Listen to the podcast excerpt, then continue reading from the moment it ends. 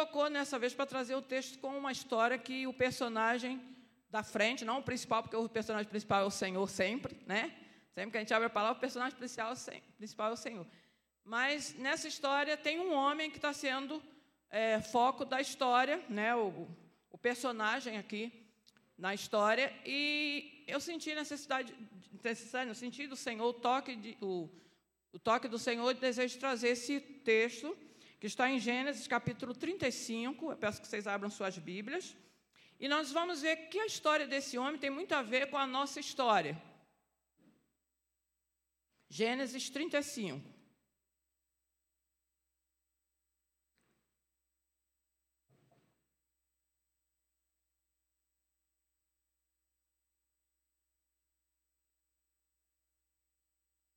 Nós vamos ler os versos de 1 a 15.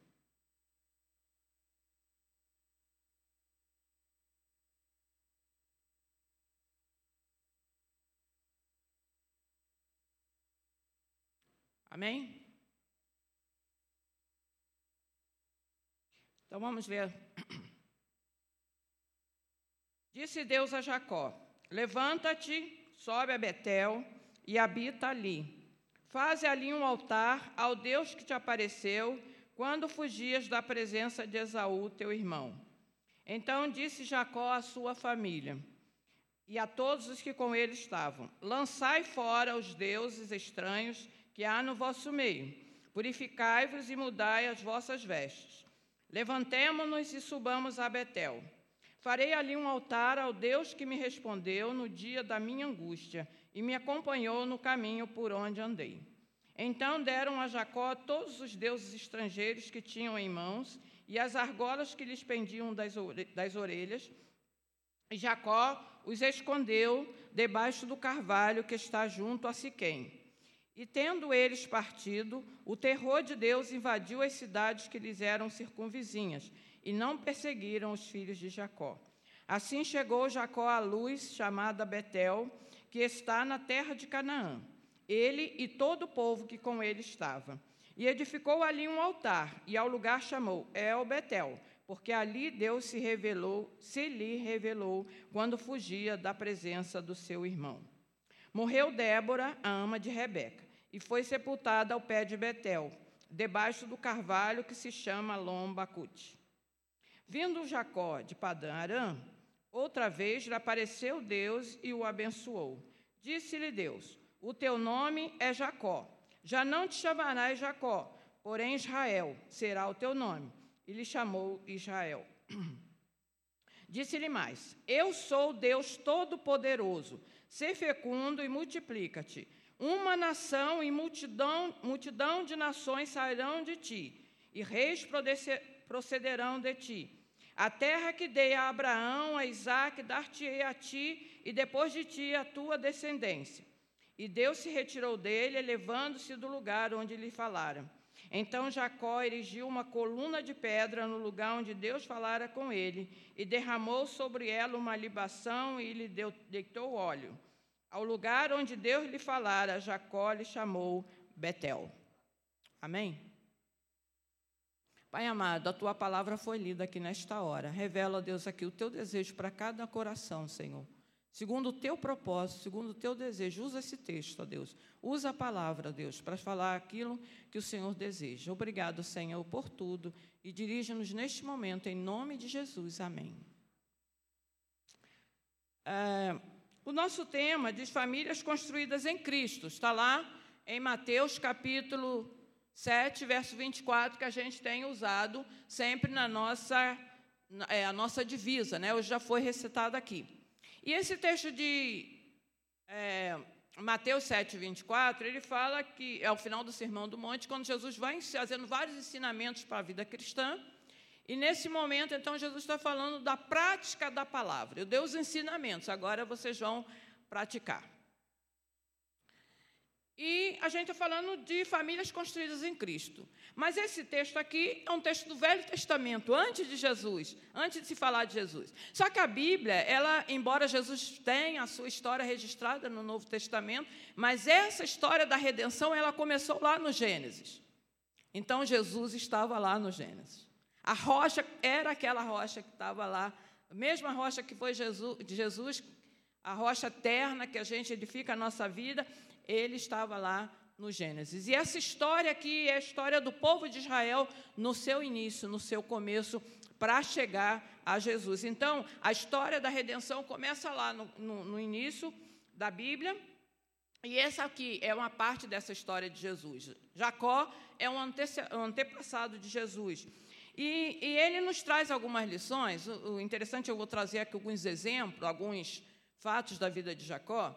Mas eu queria, antes de entrar nisso, né, que eu falei como um pai de família, e eu queria trazer isso também aqui, porque nós temos muita ideia de que o pai, é, ou na nossa, na nossa realidade de família hoje, nós temos visto muita ausência do pai em si, porque a esposa é que toma conta, que orienta, que educa, que, que, que acompanha o filho. Geralmente os pais são mais distantes. Mas há uma responsabilidade dos pais também dentro da família. E, de acordo com a Bíblia, o pai é que é o responsável pela educação espiritual da família. Então, é uma, uma algo que essa palavra nos chama, nos chama a atenção para a gente pensar nisso. Como pai, como eu tenho sido. Como mãe, como eu tenho sido. A minha família está sendo edificada em Cristo. Então vamos ver aqui alguns exemplos. Primeiro, eu queria trazer aqui algumas situações da vida desse homem Jacó. E você vai ver que a família Jacó não era uma família perfeita, não era uma família melhor do que a nossa. Às vezes a gente pensa os personagens bíblicos, aqueles homens falaram com Deus, a família dele era perfeita, e você, quando vê a história de Jacó, você vai dizer: eita, a minha que é perfeita. Porque o que aconteceu de coisa ali naquela família, e deixa eu dizer algumas coisas aqui. Jacó era gêmeo do seu irmão Esaú. A mãe de Jacó, Rebeca, era estéreo, casou com Isaac, filho de Abraão. Sabe aquela história? Abraão ia ser pai de uma grande nação, mas a mulher de Abraão era estéreo. Quando é, é, Isaac nasceu, eles já eram idosos. E aí, quando Isaac cresce, e ele se casa, a mulher dele também era estéreo. Como vai fazer uma grande nação de mulheres estéreis? Mas Deus fazia milagre. Ele fez o um milagre em Sara, já idosa, e fez o um milagre em Rebeca. E ela teve dois filhos, gêmeos. Só que esses gêmeos, eles eram diferentes, muito diferentes. E havia uma disputa deles já no ventre. E Esaú nasceu primeiro, Jacó nasceu depois. Jacó queria ser o primogênito, porque o primogênito tinha algumas, alguns privilégios. Eles eram é, eles tinham mais direito à herança, eles tinham algumas responsabilidades, alguns direitos a mais, e ele queria ser, buscava por isso. E ele tanto fez, foi crescendo naquele desejo, e quando ele teve a oportunidade, o irmão dele chegou cansado do campo, e ele tinha lá, ele cuidava da casa, o irmão era mais da caça do campo, e ele cuidava mais das coisas em casa, ficava ali com a mãe, ajudava no gado que ficava ali no quintal, e ele então chega, o irmão chega cansado, com fome, ele tinha preparado um guisado bem gostoso, e ele disse para o irmão, Olha, eu te dou esse guisado, tá com fome, pediu né, um pouco. Ele disse: Eu te dou esse guisado se você me vender a sua primogenitura. Eu quero ser o primogênito. Você come o guisado e eu sou o primogênito. Fechado. Esaú comeu. Só que Esaú passou dali, esqueceu daquilo. Quando foi um dia, Jacó continuou crescendo. Quando chegou um dia, o pai disse para Jacó, para Esaú: Isaac gostava mais de Esaú do que de Jacó. Jacó, quem gostava mais era a mãe. Olha a coisa do privilégio de família, né? Ó. Pai tem que estar muito atento a isso, né? Porque os filhos sempre dizem, você gosta mais de fulano, você gosta mais de ciclano, é assim, né? Quem é mãe sempre escuta essas coisas, né? Então a gente tem que tomar muito cuidado com isso. Mas eh, Jacó, eh, Isaac então falou com Isaú, vai lá, pega uma caça, traz bem preparada e tal, daquele jeito que eu gosto, que eu vou te abençoar. Rebeca escutou essa história, foi lá, falou para Jacó: Jacó, vai lá no quintal, pega um animal, a gente vai preparar, vai levar para o seu pai e ele vai abençoar você em vez de abençoar seu irmão. E aí foi uma tramóia, tiveram que trocar de roupa e botar a pele em, Jacó, porque Jacó era mais liso, Esaú era mais cabeludo, e assim vai. Quando Esaú, Jacó chega na frente de, Jacó, de, de Isaac e o pai pergunta: É você mesmo, meu filho? Sim, sou seu filho Esaú, mas deixa que era Jacó. Quando Jacó recebe a bênção que ele sai, vem Esaú. Eita! Quando Esaú descobriu que tinha perdido a bênção, Porque a bênção, gente, era uma espécie de, de profecia para o futuro, uma, era alguma coisa que realmente abençoava ali aquela, aquela pessoa. Então, Esaú quis matar o irmão, né, depois dessa traição. E o irmão fugiu. E quando Jacó foge, que ele sai da terra dele, ele fugiu para ir para a mãe, né? Falou, não, você vai lá para casa do meu irmão, em, em Padan e tal. E ele foi. Quando ele sai no caminho, ele encontra, ele dorme, ele saiu sozinho. E quando ele chega lá no lugar, vai passar a noite, que era lugares distantes, ele andava muito e tal, e ele vai deitar, e ele deita numa pedra, e ele vê, Deus aparece a ele e fala com ele. E aí ele botou o nome daquele lugar de Betel, porque diz aqui é a casa de Deus, Deus está aqui. Porque ele pensava que Deus estaria lá na casa do pai dele somente, mas ele entendeu que Deus também estava ali. Mas Deus não estava só ali em Betel, Deus estava em todo lugar, porque Deus está em todo lugar. E Jacó então passou ali aquele lugar, foi para passou a noite ali, depois levantou, teve essa experiência com Deus e ele foi lá para a casa de Labão, irmão de Rebeca. Lá ele se apaixonou logo de cara por, Rebe, por Raquel e ficou ali trabalhando no gado com, com Labão. E ele disse: Eu trabalho para casar com Rebeca, eu trabalho sete anos. Quando ele trabalhou sete anos, o, o, o tio dele entrega a irmã mais velha. Olha a vida dele, como é que era uma beleza, né? Aí ele trabalha mais para casar com Raquel e ficou ali. Em torno de uns 20 anos ele ficou na casa de Labão. Ali casou com as duas mulheres, ali teve outras duas mulheres que foram concubinas dele e a família cresceu. E agora Jacó, depois desse tempo, ele volta para a sua terra, vai voltar para casa dos seus pais depois de muito problema de relacionamento com Labão. E ele vai voltando para a sua terra. E, e aí vem um outro problema. Qual era o problema que ele tinha deixado na terra dele? O irmão Isaú. O que, que Isaú queria fazer com ele? Matar. E ele vai voltar para falar com o irmão, para a terra dele, e ele manda um recado para o irmão. Ah, eu estou voltando para a minha terra e tal, quero encontrar e tal, querendo apaziguar, né, e tal. Aí chegam os, os mensageiros chegam para ele e dizem, ó, teu irmão está vindo te encontrar com 400 homens. Ele diz, epa, agora. Estou frito, né? Vem meu irmão, eu com uma família, minha família é grande, agora, claro, nessa altura ele já tinha gado, ele já não estava mais sozinho, já tinha família, já tinha esposa, as, as esposas, os filhos, muito gado, empregados. Mas um homem forte como Esaú e mais 400 é guerra. Vamos ser massacrados aqui com esses homens. E ele ficou desesperado. Aí ele monta um plano para enfrentar o irmão. Presentes e tal, e tal, para ir apaziguando o irmão para o irmão encontrar com ele. E nesse tempo que ele faz isso, que ele manda esses presentes, separou por blocos e tal, e deixou a família, os filhos atrás, para não serem logo pegos de frente, né? Se, fala, se quiser matar, mata logo os empregados que estão lá na frente e tal.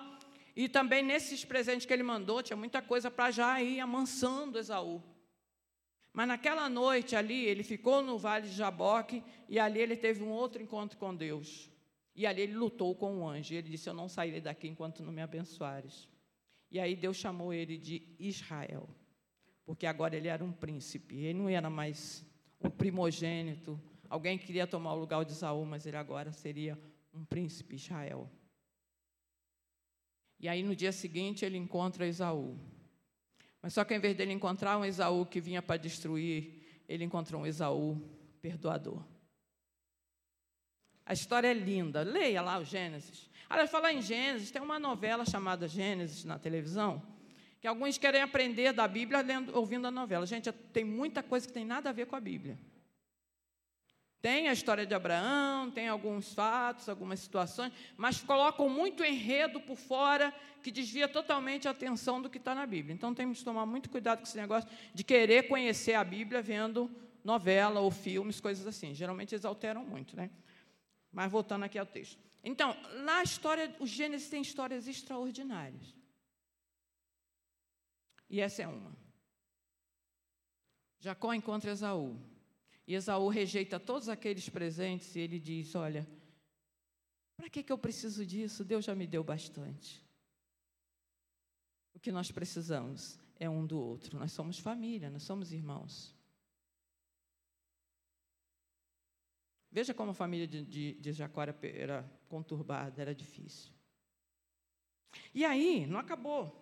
Quando ele volta, então, vem vindo, quando ele termina né, com, com Esaú, eles vão para Siquém.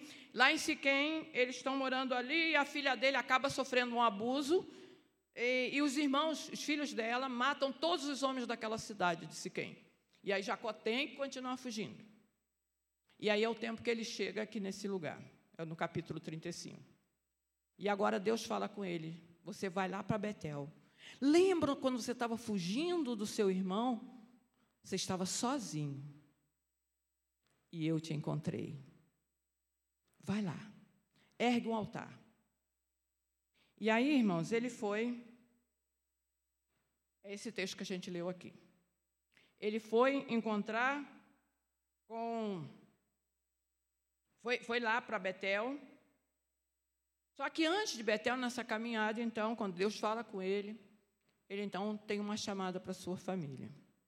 E aí que ele diz para sua família: vamos desfazer de todos os ídolos, purificar mudar suas vestes. Nós vamos ser diferentes. Nós vamos ser uma família que serve ao Senhor. Nós vamos, vamos ser uma família que cultua ao Deus verdadeiro.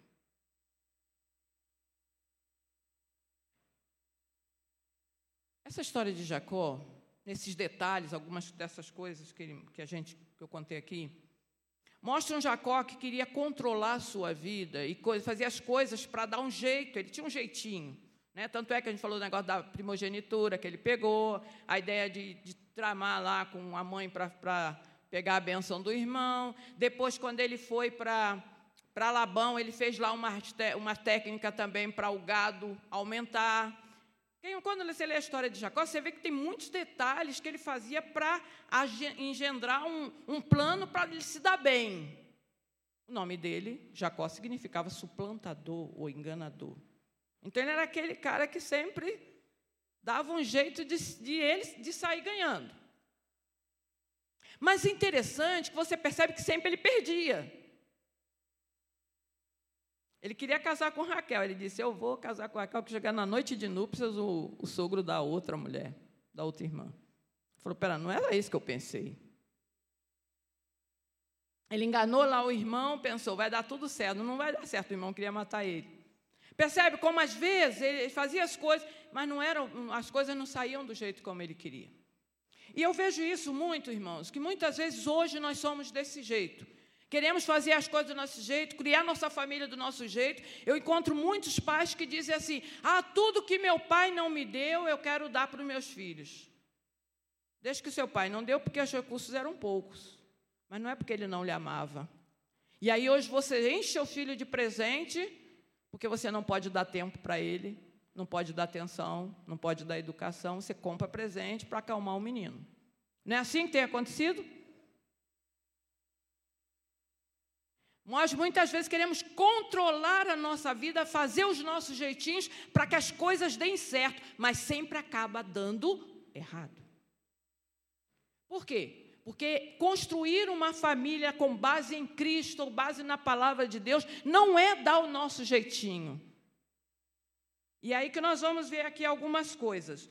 É, nós aprendemos nessa história de Jacó que, primeiramente, Deus abençoou Jacó, sim. É interessante que eu estou lendo numa Bíblia, é, Bíblia na linguagem de hoje, que ela tem umas figuras. Então ela mostra é, o, o desenhista lá, uns desenhozinhos bem tipo caricatura, mas fica bem interessante, dá para você tirar a mesma ideia. E, e eu estava lendo ali, vem aquela figura assim de Jacó voltando de, de, da cidade lá de Padarã, quando ele estava com Labão, ele foi sozinho, dormiu lá com a cabeça, como eu falei, num travesseiro de pedra. Agora ele volta com uma família enorme. Então o desenho que fizeram mostra um monte de gado, um monte de pessoas, aquela, aquele cortejo enorme. Que foi que ele foi enfrentar lá o irmão, ele fez isso. Quem foi que fez, deu tudo isso para Jacó? O Senhor. O Senhor abençoou. Mesmo ele sendo trapaceiro, mesmo ele sendo enrolado, mesmo ele fazendo coisas erradas, Deus abençoou. Então, a primeira lição que a gente entende nessa história de Jacó é que nós não recebemos favor, favor, de Deus porque somos perfeitos ou porque nossa família é perfeita. Nós recebemos o favor e as bênçãos de Deus porque Ele é misericordioso. É pela graça de Deus que nós somos abençoados. Por isso, não pense que você vai comprar salvação sendo bonzinho, fazendo caridade, ajeitando aqui ou ajeitando ali. Você só recebe a salvação do Senhor se você reconhecer que Ele é Salvador, que Ele é Senhor e que a sua vida não é nada sem Ele. Você precisa dele. Outra coisa também que a gente aprende aqui: nós não podemos controlar a nossa vida. Sempre que tentamos controlar e planejar e orientar e, e ajeitar, do, fazer do nosso jeito, vamos nos decepcionar. O Senhor, sim, Ele é que tem todos os planos e propósitos e que vão se cumprir no tempo que Ele tem determinado. Amém? Então, nossa vida não está. Nós estamos percebendo isso bem agora, né? Nesse tempo de pandemia. Por nós, essa pandemia não tinha nem chegado, quanto menos ter durado tanto tempo assim. Mas está no controle do Senhor. Ele não perdeu o controle. Está no controle dele. Outra coisa também, o plano da redenção, outra lição. O plano da redenção de Deus, que Deus tinha para aquela família, como eu falei, o plano da redenção estava lá desde o começo. Então, a família de Jacó fazia parte disso. Independente do que Jacó fazia, o plano de Deus continuava intacto. O plano de Deus não muda. Deus não tem plano B. Ele só tem um plano. A gente que tem negócio, cadê o plano B, o plano C, para da vez não sei que não der certo, dar aquele ali? Não. O plano de Deus é um só. E o plano era que aquela família crescesse, se multiplicasse evoluísse para um povo, para que esse povo, desse povo, dessa nação, nascesse o Salvador Jesus. Esse era o plano de Deus. Então, independente do que Jacó fizesse, ou do que ele dissesse, ou do que ele pensava, pensava Deus ia agir através dele, da família dele. Apesar de todos os defeitos, apesar de todas as dificuldades. Do mesmo modo, hoje, Deus quer usar nossas famílias para a salvação de muitas outras. Independente de quem nós sejamos, independente da forma como pensamos ou como agimos, Deus quer nos usar. Deus quer usar nossas vidas, usar nossas famílias. Então, irmãos, quando a gente volta lá, quando a gente vê o texto lá de Mateus 7, 24, que a família edificada é aquela que o homem edificou a casa, a família é edificada naquela que o homem edificou sua casa sobre a rocha, bem fundamentada. Não é isso que diz aqui a palavra? Aquele que pratica a palavra é semelhante a quem edificou sua casa sobre a rocha. Portanto, a chamada do texto é para que nós obedeçamos a palavra do Senhor. Então vamos ver aqui o que, que diz desse texto de, de Gênesis 35, o que, que diz aqui nesse texto que nos chama a atenção, para, que nos mostra essa questão da família construída em Cristo. Família que obedece a palavra, família que volta para aquilo que o Senhor está agindo. Primeira coisa que nós vemos aqui: a família construída em Cristo é a família que tem um relacionamento com Deus. Você percebe que apesar de todos, de, de quem Jacó era, veja só, Deus foi ali falar com ele. Então, no primeiro verso, nós temos: Deus chegou, levanta-te, sobe a Betel e faze e habita ali e fazem o altar ao Deus que te encontrou quando você fugia da presença de Esaú, teu irmão. Aquele Deus que te encontrou em Betel, ele está te, chamando para te encontrar. No verso 9, verso 9 também ele diz: Vindo Jacó de Padarã, outra vez lhe apareceu Deus e o abençoou. Ele tinha um relacionamento com Deus apesar das falhas que ele tinha. Nossas famílias precisam ter um relacionamento com Deus. E começa, sabe quem? Pelo pai. Pai, você tem que ter um relacionamento com Deus para que a sua família também receba essa bênção. Tem essa responsabilidade, como pai, como mãe também. Mas estou chamando aqui a atenção aqui para os pais, né, que muitas vezes se eximem dessa responsabilidade. Relacionamento com Deus. Não pode ser família construída em Cristo se Deus não está presente. E esse relacionamento com Deus hoje vem através de Jesus Cristo. Através da salvação em Cristo que a família tem relacionamento com Deus. Então, se você não é ainda um convertido a Cristo, se você não entregou sua vida a Jesus, você precisa fazer isso para que a sua família possa ser plenamente edificada e fortalecida em Cristo. Outra, outra verdade que nós encontramos aqui nesse texto diz: famílias construídas em Cristo são as que abrem mão dos seus deuses, dos seus ídolos, daquelas coisas que impedem, que, de que se colocam entre você e Deus impedem o verdadeiro culto, verdadeira adoração ou adoração ao Deus verdadeiro. Veja só, quando Jacó diz para eles aqui, é, então disse Jacó à sua família, aos que com ele estavam: Lançai fora os deuses estranhos que há em vosso meio. Aí você vai dizer, mas se ele adorava a Deus, por que, que tinha deuses estranhos? Jacó tinha de uma, tava, é, fundou sua família em Padã Aram, não era no meio da sua família. Que quem conhecia o Deus verdadeiro era Abraão, Isaac, Jacó. Eles receberam essa informação do Deus verdadeiro. Mas Labão não, Labão era idólatra. Raquel, quem lê a história, nesse, nesse trecho aí que eu vejo antes, Raquel, a mulher de Jacó, ela carregou os ídolos do pai de Labão quando eles fugiram. Então, eles tinham imagens que eles levavam.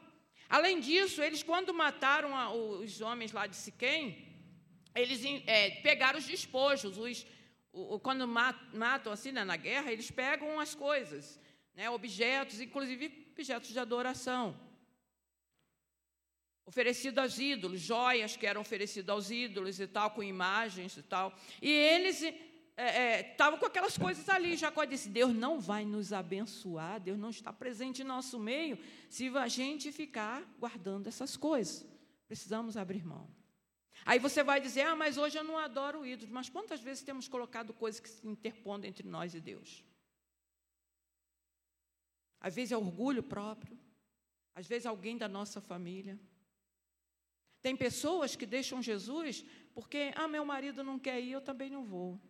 Ah, meu filho é assim, Deus não abençoou, então também eu não vou ser. A gente coloca um monte de coisa que interfere na nossa fé, no nosso relacionamento com Deus.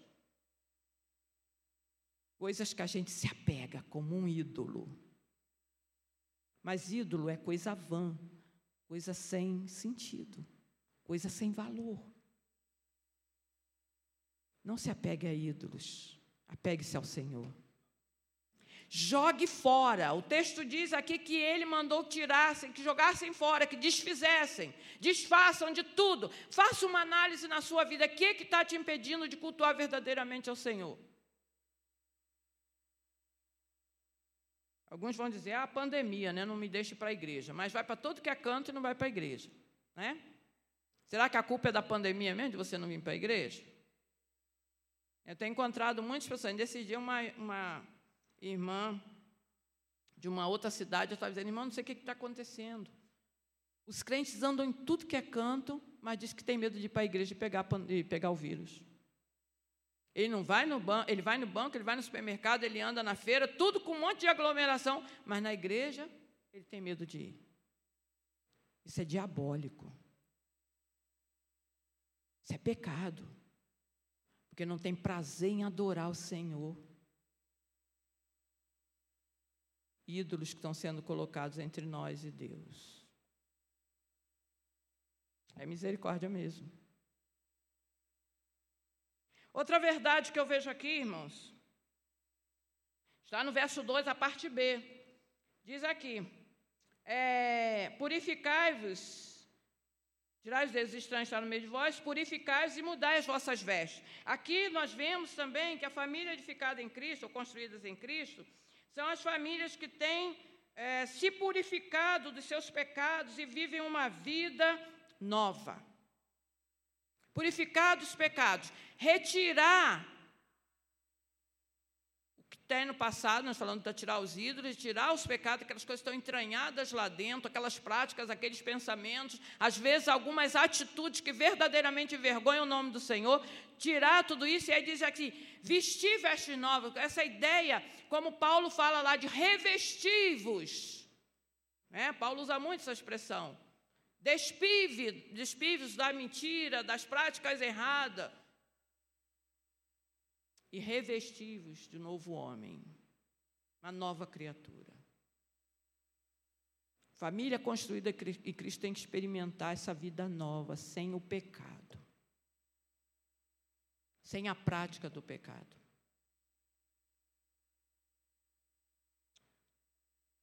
Deitai fora os ídolos, desfaçam dos ídolos, desfaçam das. se purifiquem e vistam vestes novas.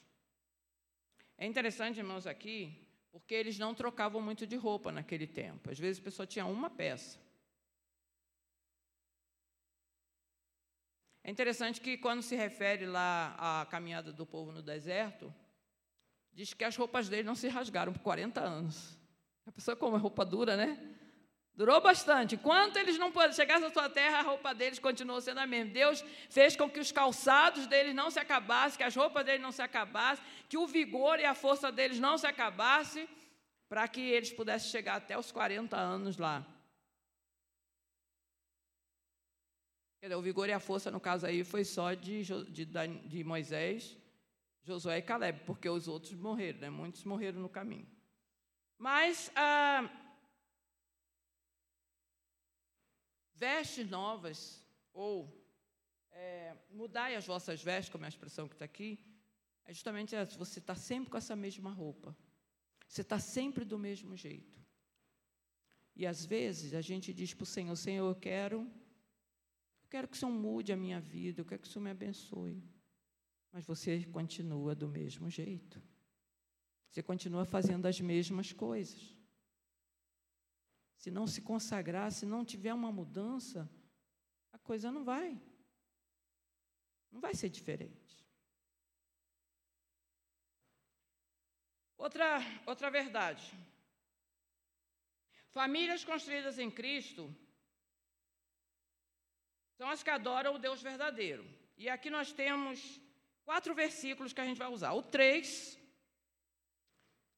verso 3 diz: Levantemos e subamos a Betel Farei ali um altar ao Deus que me respondeu no dia da minha angústia e me acompanhou no caminho por onde andei. Veja bem, ele lembrou que naquele dia que ele vinha, imagine, gente, ele fugindo que o irmão ia matá-lo, ele saiu para um lugar distante, ele nunca saiu de casa. O irmão era caçador, entrava pelos matos, passava dia fora, mas ele não, ele era da casa. E agora ele tinha que fugir para um lugar estranho. Ele não conhecia esse tio, não é como hoje que a gente vê o filho, o tio, o primo pelo WhatsApp. Não tinha isso. Ele não sabia quem era esse tio, ele não conhecia ninguém, não conhecia nenhum primo, não brincou com os primos na infância, era só ele ali na casa dele. E agora ele tinha que ir. Imagine a angústia que estava no seu coração. E ele diz: Eu preciso erguer um, um, um altar ao Deus que me respondeu no dia da minha angústia. No verso 7, e edificou ali um altar no lugar chamado El Betel, porque ali Deus se revelou quando fugia da presença do seu irmão. É uma referência lá àquele dia da angústia. Agora o verso 14 e 15. Então Jacó erigiu uma coluna de pedra no lugar onde Deus falara com ele e derramou sobre ela uma libação e lhe deitou óleo. Ao lugar onde Deus lhe falara, Jacó lhe chamou Betel casa de Deus. Lugar da presença de Deus. Isso que significa a palavra Betel.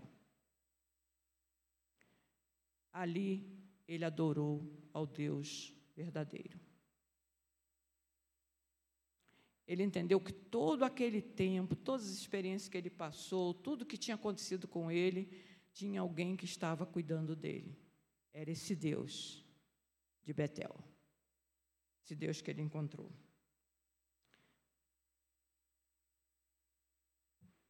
Nós precisamos, irmãos, sempre lembrar que todas as circunstâncias que acontecem em nossas vidas, sempre tem a mão do Deus verdadeiro.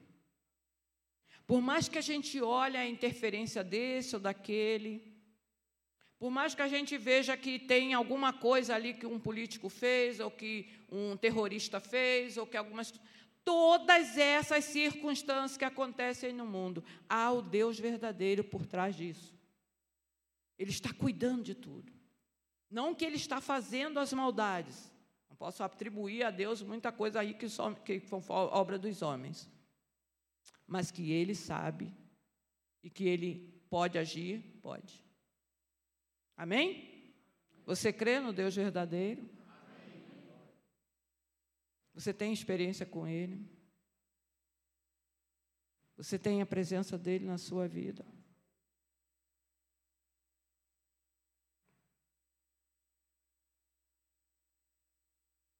A quinta verdade que eu vejo aqui é Famílias construídas em Cristo são abençoadas porque obedecem à palavra de Deus. Está no versos 10 ao 12. Diz aqui: é, Disse-lhe Deus, Deus abençoou, chegou no verso 9 a gente leu, né, que Deus apareceu para ele, abençoou, e diz aqui: O teu nome, Deus diz para ele, o teu nome é Jacó. Já não te chamarás Jacó, porém Israel será o teu nome. Ele chamou Israel. Disse-lhe mais: Eu sou o Deus Todo-Poderoso. Sê fecundo e multiplica-te. Uma nação e multidão de nações sairão de ti e reis procederão de ti. A terra que dei a Abraão, a Isaque e a Isaque, dar-te-ei a ti, e depois de ti a tua descendência. Deus abençoou, deu uma promessa a ele.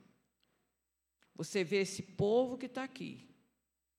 Seus filhos, suas, suas mulheres, seus filhos, netos.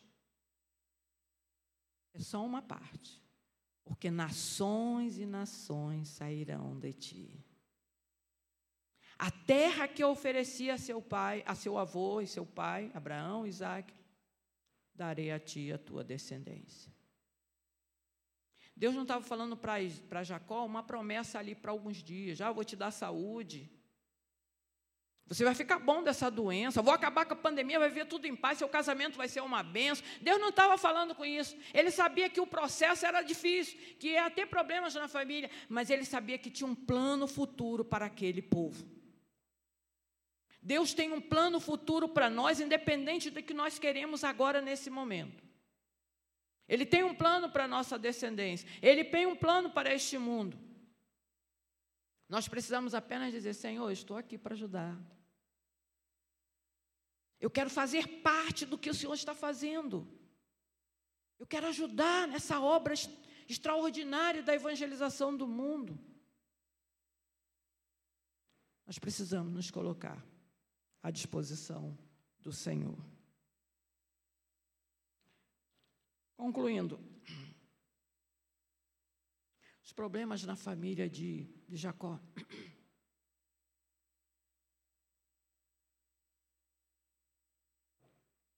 Os problemas na família de Jacó não se acabaram. Ele foi lá, adorou o Senhor, mas você vai ver nos capítulos seguintes que tiveram problemas, os filhos enganaram ele, venderam o filho preferido, José para o Egito. Um monte de coisa aconteceu que a gente já sabe. Mas lá, depois, quando ele reencontrou José, ele viu que Deus continuava agindo. Deus continuava agindo. Irmãos, acontece tantas coisas nas nossas vidas que a gente não percebe. E a gente diz: Ó oh, Senhor, aconteceu isso, ó oh, Senhor, aconteceu isso difícil, aconteceu aquilo. Mas quando você olha para trás e vê, oh meu Deus, me perdoe, porque o tempo todo o Senhor esteve comigo, me guiando, me conduzindo. E hoje eu cheguei aqui por causa do Senhor. Foi o Senhor que me trouxe até aqui. Estava me lembrando, na minha adolescência, eu tinha tantos problemas de saúde. Eu não entendia por que, que Deus permitia tantos problemas de saúde. Depois, quando eu senti o chamado missionário, que eu vim para Paraíba, depois de algum tempo refletindo, eu fui juntando todas as coisas, meus problemas de saúde, estudo, uma série de coisas. E eu disse: Deus fez isso para que acontecesse isso, para que acontecesse aquilo, para que fosse dessa forma, para eu poder estar aqui hoje. Glória a Deus. Só entendi depois, falei, mas como é que foi? Mas agora eu fui juntando todas as coisas, todos os detalhes. E eu vi como Deus operou. Ele não tinha me abandonado, ao contrário, ele estava usando aquelas circunstâncias para que eu pudesse estar dentro do plano dele. Talvez ele esteja usando as suas circunstâncias para que você esteja dentro do plano daquilo que ele tem para você. A família de Jacó enfrentou muitos outros problemas, mas o plano de Deus continuava aberto para aquela família. A tempestade, como nós vemos no texto de Mateus 7, 24, ela pega todas as casas, construídas sobre a rocha e construídas sobre a areia. A diferença é que a da rocha permanece, a outra é levada pela enxurrada. Isso quer dizer, família construída em Cristo, ela não fica livre da tempestade. A família de Jacó não ficou livre dos problemas, não ficou livre da tempestade. Mas tinha um Deus que se relacionava com aquela família e deu vitória. A sua família não está isenta de enfrentar tempestades. Mas você precisa ter Cristo na sua família para que Ele possa ajudá-lo a viver e a enfrentar todas as adversidades. Amém? Família alicerçada na obediência à palavra, esta vai vencer. Família que está fortalecida, alicerçada no, no, na palavra, na orientação do Senhor, ela vai vencer, vai superar, e o plano de Deus vai se cumprir na sua vida e na sua família. Amém? Eu gostaria de saber se tem alguém aqui que ainda não entregou sua vida a Jesus, logo a sua família não pode estar centralizada em Cristo. Se você não entregou sua vida a Jesus, isso é oportunidade. Dizer, Jesus, eu quero. Eu quero experimentar uma vida nova, transformada. Livre do pecado, livre da perdição. Quero viver a vida que o Senhor deseja para mim. Tem alguém aqui que deseja? Levante sua mão para que a gente possa